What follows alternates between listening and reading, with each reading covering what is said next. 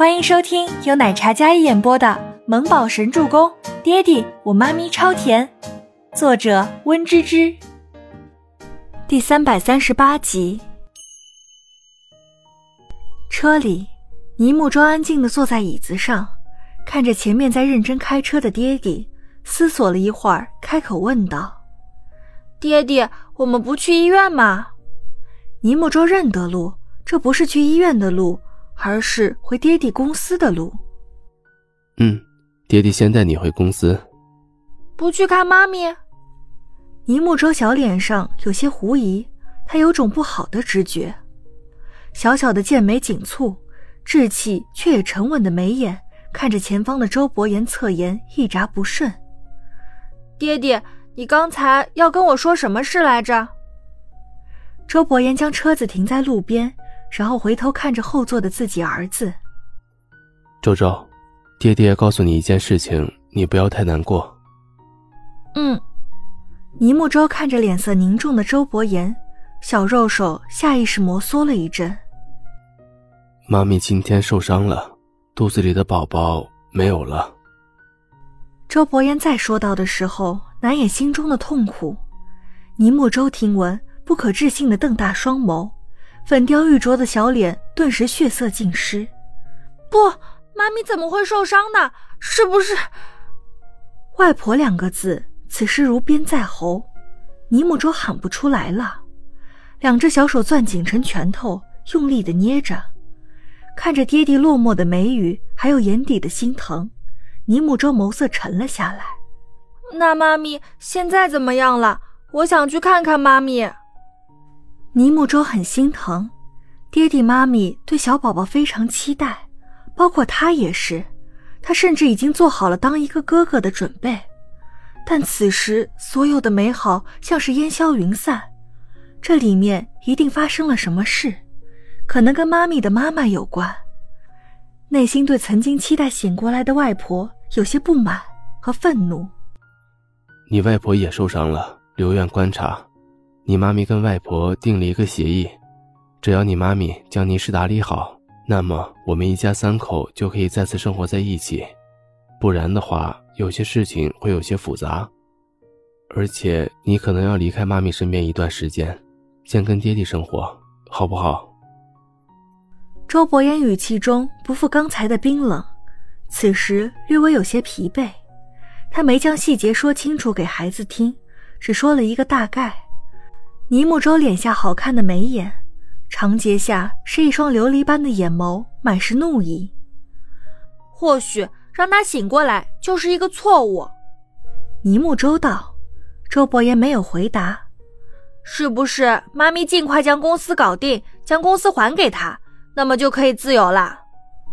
倪木舟还小，但他断定这里面有他不知道的内情，否则爹地不会同意妈咪答应。他们父子俩离不开妈咪，能让他妥协的一定有内情。周伯言再次启动车子，先回去再说吧。你妈咪用诅咒跟你外婆发誓，虽然只是一句话，可是我很在意。周伯言没说是什么，再次启动车子，车厢里一片寂静。倪木舟整个小身子都散发着一种幽冷的气场。爹爹，你不觉得很奇怪吗？虎毒还不食子呢，他为什么会让妈咪受伤？难道那边的医生留院观察了这么久，就送回来一个意识清醒了，但是神经随时会错乱的病人回来吗？尼木舟已经气得开始想骂人了，但是他自幼教养良好，没有用很过分的词语，只是实事求是的将心中的疑惑说出来。小家伙眼眶红红的，显然是被气得不轻。但这话，周伯言何尝没有想过？秦岚情况特殊，植物人躺了五年，昏迷前亲眼目睹自己女儿逃婚，丈夫被气得跪在地上，直接突发病逝。虽然过去了五年，但这些往事对他来说记忆犹新，没有淡忘，反而发酵。周周，我知道你在抱怨什么，你心疼你妈咪，我能理解，但是那是你妈咪的妈妈。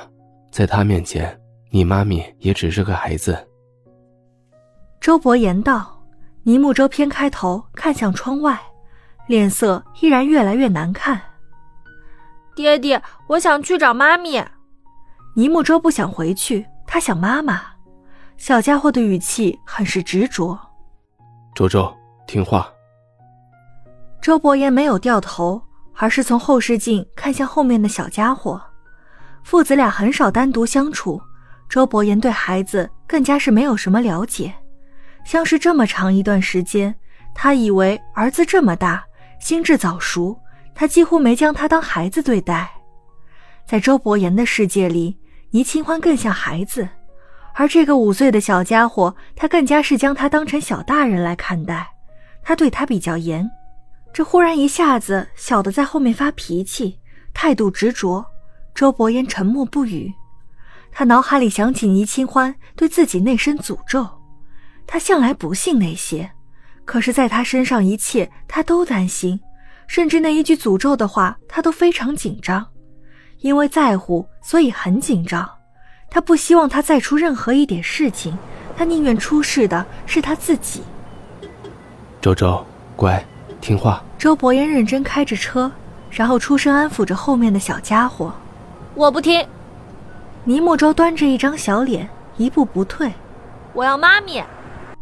倪木舟从来没有离开妈咪超过两天，在妈咪面前，他永远是一个小孩儿。他要妈咪，他想妈咪了，想陪在妈咪身边。妈咪没了小宝宝，一定很难过。想到这里，天才小萌宝的眼眶都红了，他感觉自己心里好难过，好心疼。倪木舟垂着头，绞着两只小肉手，然后眼泪啪嗒啪嗒的滴在手背上，安安静静的坐在那里，神情有些艳艳的。我要去陪妈咪。就算不允许我靠近，我站在很远的地方看看也好。尼木周道。周伯言听了，心里不是滋味儿，那墨眸如深渊寒潭般的冰冷，眼眸一沉，但还是调转方向往医院方向开去。儿子在后面哭了，他这做老子的也是听了很心疼。本集播讲完毕，感谢您的收听，我们下集再见。